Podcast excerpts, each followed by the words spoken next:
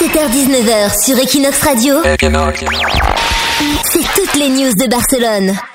Les news de Barcelone sur Equinox Radio, l'émission de référence de l'actu barcelonaise, l'actu qui est marquée une fois de plus par l'indépendantisme catalan, Cham. Oui, le Cercle d'économie catalan a publié un communiqué d'opinion en fin de semaine dernière dans lequel il explique que la situation politique en Catalogne devrait se redresser d'urgence, le processus indépendantiste et surtout l'absence de consensus pour former un gouvernement crée une instabilité juridique et de nombreux doutes auprès des chefs d'entreprise. Les experts avertissent que cela pourrait mettre en péril la bonne santé de l'économie catalane. Alors le Cercle d'économie ne cite aucune entreprise, mais selon différentes informations et études, il y a bien environ 700 entreprises qui ont quitté la Catalogne, la plupart pour Madrid.